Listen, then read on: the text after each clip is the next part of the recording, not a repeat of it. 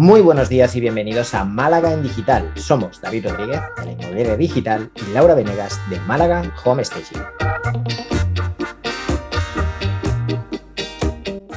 Bienvenidos y bienvenidas al episodio número 47, en el que vamos a hablar sobre equipo, sobre cómo elegir a tu equipo, cómo elegir a tus colaboradores, cómo incorporar a gente a tu negocio que compartan o no tu visión. De eso hablaremos en el episodio de hoy. ¿No es así, Lau? Así es, David. Hoy vamos a enfocarnos mucho en esto que nos cuentan eh, en el refrán de si quieres ir rápido, ve solo, pero si quieres llegar más lejos, ve acompañado. Pues vamos a empezar desde ahí porque al final es típico que como autónomos queremos hacer todo solo, somos los mejores y los únicos que, que podemos hacer nuestro trabajo de la mejor manera, pero lo cierto es que llega un momento en donde sí o sí necesitamos empezar a, a crecer. Entonces una cosa es contratar gente y ampliar el equipo con trabajadores y otros realmente pensar en decir, vamos a armar un equipo de trabajo y, que tenga sentido ese equipo de trabajo. ¿no? Entonces, me parece interesante que hablemos de qué preguntas nos tenemos que hacer antes de armar, ampliar el equipo y no solo de colaboradores puntuales, sino gente que, que querramos trabajar bastante tiempo. ¿Te parece bien? Me parece, me parece espectacular, porque además es un tema que yo ahora mismo estoy viviendo también, así que seguro que, tú que tienes más experiencia me vas a echar una mano. Esto es una conversación que hemos tenido varias veces, ¿vale? Y por eso también hemos decidido traer, traer el tema. Así que empecemos con la primera pregunta. ¿Qué es lo primero que deberíamos preguntarnos, Lago, a la hora de, decidir si cogemos un colaborador externo, si eh, nos decidimos por un interno, qué tipo de colaborador necesitamos? Exacto. Entonces, primero creo que eh, como más importante vamos a preguntarnos qué queremos para ese puesto puntual. Que si una persona que crea en la visión de nuestra empresa, en lo que estamos haciendo y a dónde queremos llegar, o buscar a alguien que tenga experiencia y que nos pueda ayudar a acelerar más rápido, ¿no? Entonces siempre tenemos esa dicotomía de, mira, esta persona está recién graduada, su currículum no tiene nada, pero tiene muchas ganas de aprender y, y puede, ser una, puede ser la persona idónea para empezar. Y a veces puede ser que esa sea la respuesta correcta, pero habrá otras veces donde realmente necesitamos gente con experiencia. Eh, entonces yo sé que aquí va a tocar algunas ampollas lo de la visión de la empresa, que parece ahí algo casi de multinacional de éxito, pero, pero no es así, ¿no? La visión de la empresa es cómo, cómo trabajamos, cómo hablamos con nuestros clientes, qué tono usamos y sobre todo dónde queremos llegar y cómo. Claro, yo aquí veo pues esa complicación, ¿no? De, eh, necesitas a alguien para una determinada función, ¿no? Y tienes a un profesional que lleva muchísimos años en el sector, que se, bueno, tiene todos los conocimientos, o aparentemente tiene todos los conocimientos que necesitas y que necesita para desarrollar su, tarea de una forma pues, eficiente, productiva y, que se cumplan los objetivos que tienes tú como, como responsable del negocio pero ves que hay algo que no acaba de encajar con su forma de ver este sector en el que tú trabajas respecto a otra persona que a lo mejor no tiene tanta experiencia o no tiene tanto conocimiento todavía, sí que puede desarrollar el trabajo, yo creo que eso es importante, pero en cambio encaja mucho más con tu forma de ver el sector, encaja mucho más con, tu, con cómo tú quieres que sea tu negocio, ¿no? Entonces, claro, es una pregunta importante, sobre todo entiendo para una relación a medio largo plazo. Quizá para un trabajo puntual, para un proyecto puntual, te interesa más alguien que saque la faena, ¿no? La saque de la mejor manera posible, pero por otro lado, pues si vas a tener una relación a medio largo plazo, creo que es mucho más interesante pues incorporar a alguien que comparta contigo al menos pues tu forma de, de entender lo que haces, lo que decías, tu forma de dirigirte a los clientes, de, de qué importancia le da a las cosas a las que tú le das más importancia, ¿no? Así que sí, una pregunta realmente importante. Entiendo que genera muchas dudas. A mí, por ejemplo, es una de las que más me cuesta ver, ¿no? Porque entiendo que el que tiene que tener, o, me parece, tengo la sensación, la opinión, de que el que tiene que tener una visión clara del negocio y, al que sí que se le puede exigir que tenga una visión clara del negocio es al dueño del negocio, ¿no? Pero si puedes contar con gente en tu equipo que, la comparta, pues eh, aunque no tengan toda esa experiencia, todo ese conocimiento, eh, a medio y largo plazo creo que va a ser un Perdóname un segundo. Enriquecimiento mutuo. Perdóname, es lunes. Exactamente. Al final, em, sí que es importante que las personas que traigamos sean complementarias a, uno, ¿no? En cuanto a aptitudes y, mm, información que traen, ¿no? Capacidades diferentes, porque si no, no tiene ningún sentido que todos sepamos hacer exactamente lo mismo de la misma manera, pero sí la actitud con la que lo hacemos y, y qué queremos conseguir, ¿no? Que mm, hay muchas formas de llegar a un mismo resultado, pero tiene que estar alineados con lo que uno se plantea como empresa. Y, eso es un poco lo que tenemos que, mirar.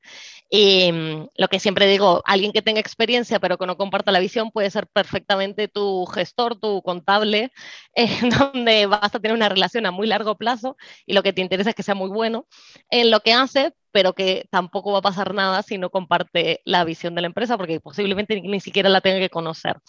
Eh, pero si el secretario, el que maneja redes sociales, el que, el que incluso que está desarrollando la página web, no comparte esa visión, eh, es muy difícil que lo pueda transmitir, ¿no? Entonces, a esas cosas hay que empezar a tener un poco más de cariño y sobre todo uno se tiene que empezar a plantear cuál es esa visión de empresa y, qué quiere transmitir a nivel global, que es algo que por ahí, siendo solos o siendo dos o tres, eh, se nos da fácil, pero cuando uno empieza a hablar de equipos, hay que también transmitirlo dentro del equipo para que luego el cliente también lo reconozca y posiblemente sea de lo más difícil de hacer.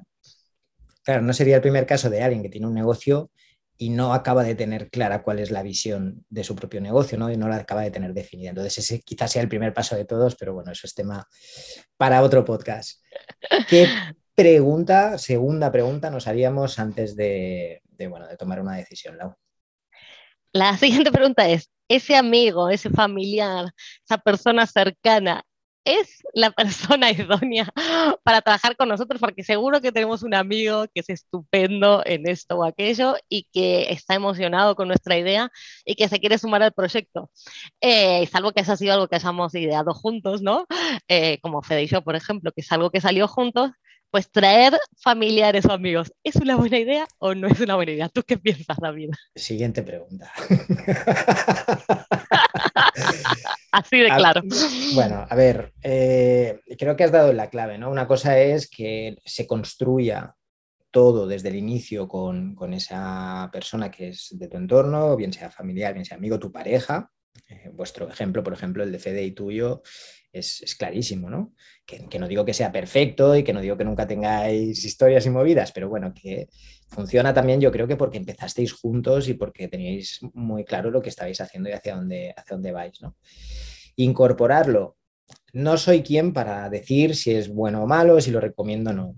Yo puedo hablar desde mi experiencia y desde mi experiencia nunca más. esa, es, esa, es, mi experiencia. No, a ver, nunca más, nunca digas nunca, ¿no? Pero eh, yo no he tenido buenas experiencias incorporando personas de, tu entorno, tu entorno cercano, eh, en los que, bueno, pues tienes muy buena relación, que además parece que son buenos en lo suyo, e incluso sabiéndolo, porque has trabajado con ellos anteriormente, donde hay una relación de amistad, donde hay una relación de confianza, donde hay muchas experiencias vividas. Eh, y a la hora de incorporarlo al equipo y a la hora de como adquirir ese compromiso eh, diferente al que tenéis habitualmente, pues la cosa no ha funcionado. ¿Puede haber sido culpa mía? 99% de probabilidades que sí. Pero mi experiencia pues es esa. Y por eso si lo tuviera que volver a hacer, que no digo que no lo vaya a hacer, ¿eh? pero si lo tuviera que volver a hacer, pues lo haría con mucho cuidado, con mucha tranquilidad y me lo tendría que pensar mucho. O sea, tendría que ser realmente una, situación excepcional. Sí, al final em, me gusta eso que dices, ¿no? De planteárselo con cuidado y sobre todo cuidado cómo lo van a manejar, porque lo mm. personal y lo profesional se mezcla eh, muy rápido. Em, yo no he trabajado, salvo con Fede, no he trabajado con familia ni con amigos en el largo plazo, colaboraciones puntuales donde, bueno, va todo bien, pero es cierto que em, escuchándote me resuena muchísimo porque eso, muchísimas, muchísimos amigos, gente, etcétera, que se queja nunca más con familia o amigos.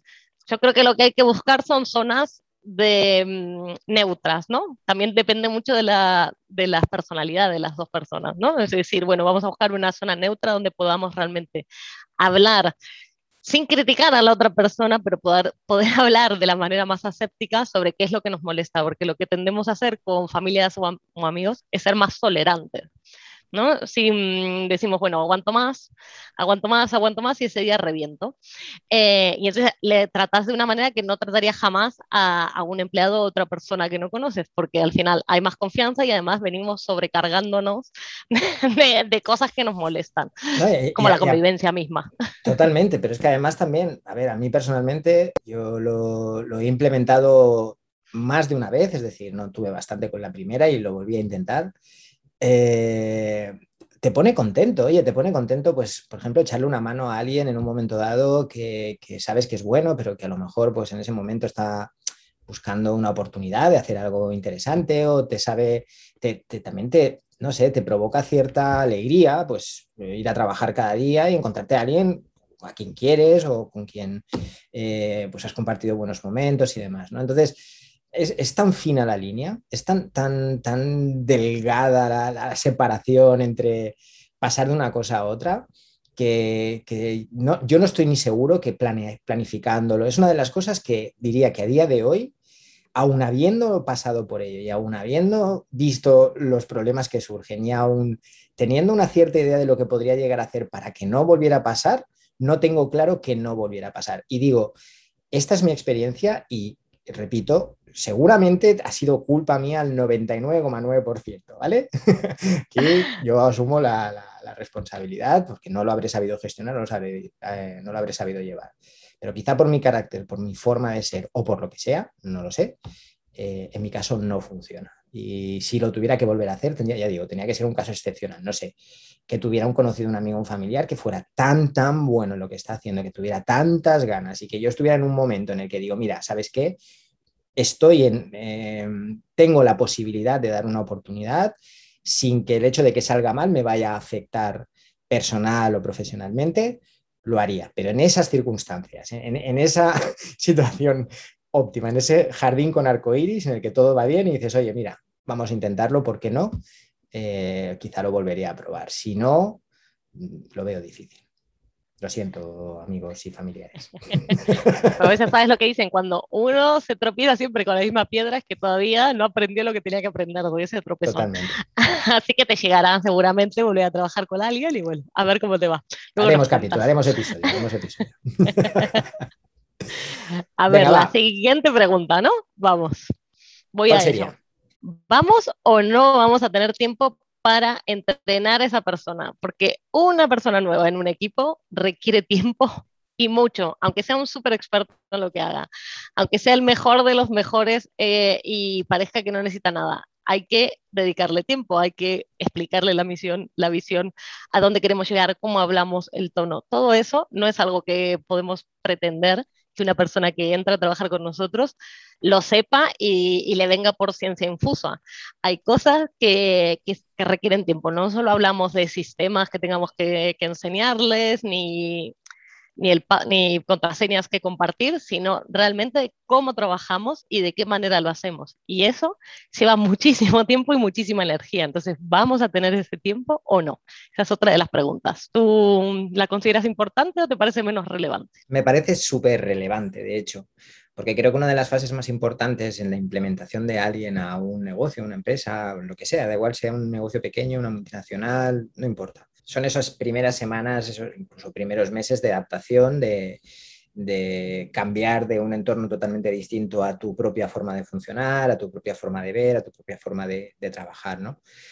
Creo que ese proceso es clave, que puede definir el futuro del trabajo de esa persona y que por lo tanto exige que o nosotros o que tengamos a alguien eh, dedicado a, acompañar a las personas nuevas durante este proceso es, clave y fundamental.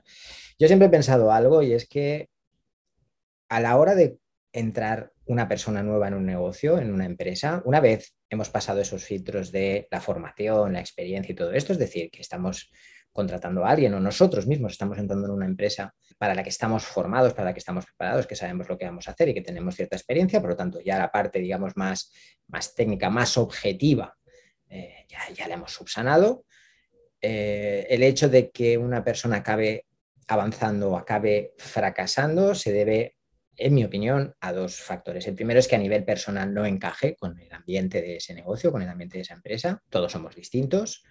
Pero la segunda es que la empresa no haya sido capaz, que el negocio no haya sido capaz de conseguir que esa persona se implemente y se adapte de la forma correcta. ¿no? Y eso, desde mi punto de vista, es un fracaso de la empresa, no del trabajador en este caso. Entonces, creo que sí es un tema súper importante que a tener muy en cuenta que no siempre se puede hacer, que a veces damos por hecho, oye, si ya, ya contrato a alguien que sabe precisamente para no dedicar tiempo. Bueno, pues creo que eso es un error y, y hay que tenerlo muy presente cada vez que incorporemos a alguien. Totalmente de acuerdo. Vamos, no creo que haya que agregar nada más, eso lo podemos dejar ahí. Venga. También es que me saca de lo de familiares y amigos y, y, y todo ya te calmas, ¿no? Venga, ¿cuál sería la y... última pregunta?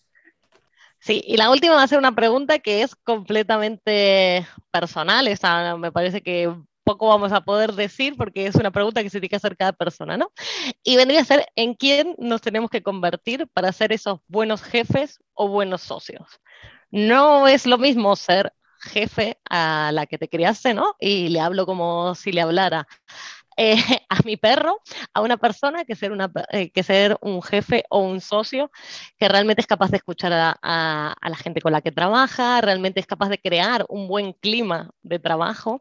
Entonces, si naturalmente no nos sale eh, o realmente no sabemos cómo manejar a la gente, o no sabemos cómo hablar o lo, realmente lo que sea que que nos esté faltando, a cada uno será una cosa diferente, pues qué tenemos que hacer para mejorar estas áreas para realmente ser buenos jefes, buenos socios y que siga adelante el proyecto y que no se muera por una, un mal liderazgo, vamos a ponerlo así.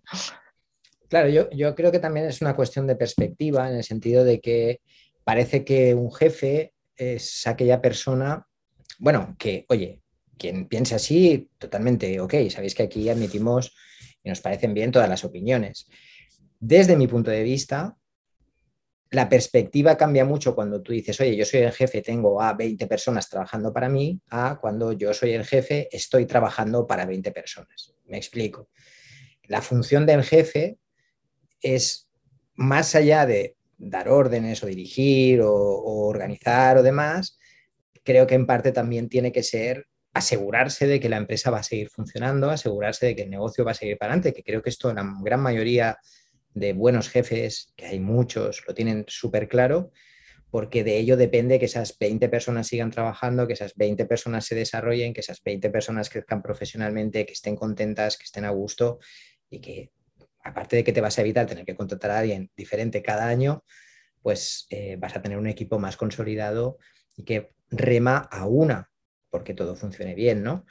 Sé que puede todo esto sonar un poco a fantasía y demás, pero yo he vivido las dos cosas, tanto de un lado como del otro. He sido un jefe pésimo y también he tenido jefes muy buenos que ahí están, que siguen teniendo empresas que funcionan, que siguen teniendo empresas que crecen y que, tienen, y que siguen teniendo empleados que están felices de trabajar ahí. Y no es porque sean buenos, ni porque sean simpáticos, ni porque sean... No, simplemente es porque adquieren su rol de preocuparse porque la empresa siga funcionando y porque sus empleados sigan creciendo y se sigan desarrollando, tanto como personas como profesionalmente. Pues excelente, David. Me parece que con esto ya podemos ir cerrando y me imagino que nos has traído un libro buenísimo para hoy, ¿no? Pues a ver, hablando precisamente de esto, ¿no? de, de ese papel de como jefe o como, como responsable de un equipo, yo creo que el arte de la persuasión puede ser un arte eh, a desarrollar muy interesante. ¿no? Entonces os recomiendo ese libro, es, a mí me gusta bastante, además fue un regalo a que tengo mucho cariño, se llama El arte de la persuasión y es de Jason Harris. ¿Y tú, Lau? ¿Has traído algún Buenísimo. librito de estos chulos que nos traes siempre? Sí, yo hoy traje de 0 a 1 de Peter Thiel, un poco lo que tú dices, ¿no? De cómo esto, eso no es tanto de liderazgo y de empresa, sino cómo hacer para llevar tu empresa realmente de cero, desde innovarla a cero, eh, a uno, que es una empresa que no una empresa diferente, una empresa que llega a algo, que es capaz de transmitir valores a sus clientes y tiene creo que son dos capítulos o es un capítulo larguísimo, hablando de cómo elegir equipo, ¿no? ¿Qué es lo importante? Y te voy a decir que coincide contigo, dice que trabajar con familia o amigos no es una buena idea, pero bueno, es un poco un spoiler, pero, pero no, la verdad que me parece que sí que está muy bien para plantearnos cómo empezar, una vez que ya tenemos la idea, cómo empezar a desarrollarla y, y cómo ir pensando y eligiendo esas personas claves que vamos a tener que traer al equipo. Bueno, ¿y nos has traído alguna herramienta, una peli, una serie que tenemos hoy? Pues mira, yo no creo que haya mejor ejemplo en, el cine de equipo que comparte visión, que comparte misión, que lo comparte todo, que además son cada uno con sus aptitudes totalmente distintas, con eh, que resuelven diferentes situaciones ¿no? y, y, que trabajan de una forma totalmente colaborativa, incluso que se mezclan familiares con amigos y con todo, o sea que tiene todo lo que hemos hablado en el episodio de hoy que El Señor de los Anillos. ¿Qué te parece? Es que a mí hablar de, de equipos y de conflictos y de, y de colaboradores, etcétera, me ha venido esta película. Pues me parece, la verdad, un ejemplo buenísimo y que además nunca lo hubiera pensado, así que está, está muy bien, muy bien. El Señor de los Anillos, eh, el que aún no lo haya visto, que no se preocupe, que es un tostón de nueve horas, pero que tiene todo esto, lo puede mirar al fin de mira. También está el libro, que, que no es que sea mucho más eh, breve, en fin, y tú que no estés una herramienta, una peli, una serie.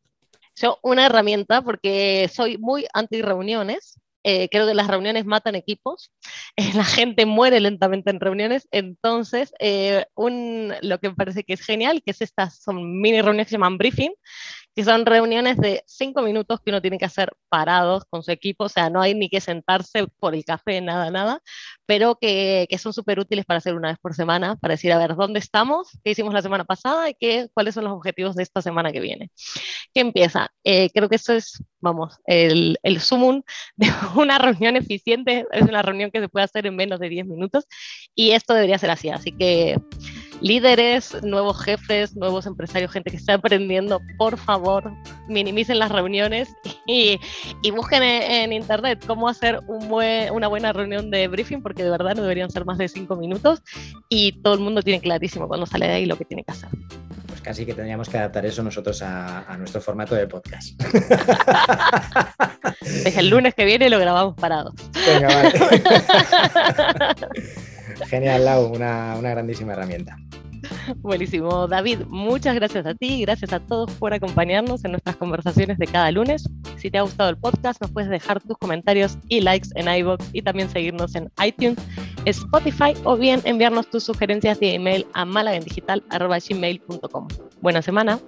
Que tengáis una grandísima semana, familia.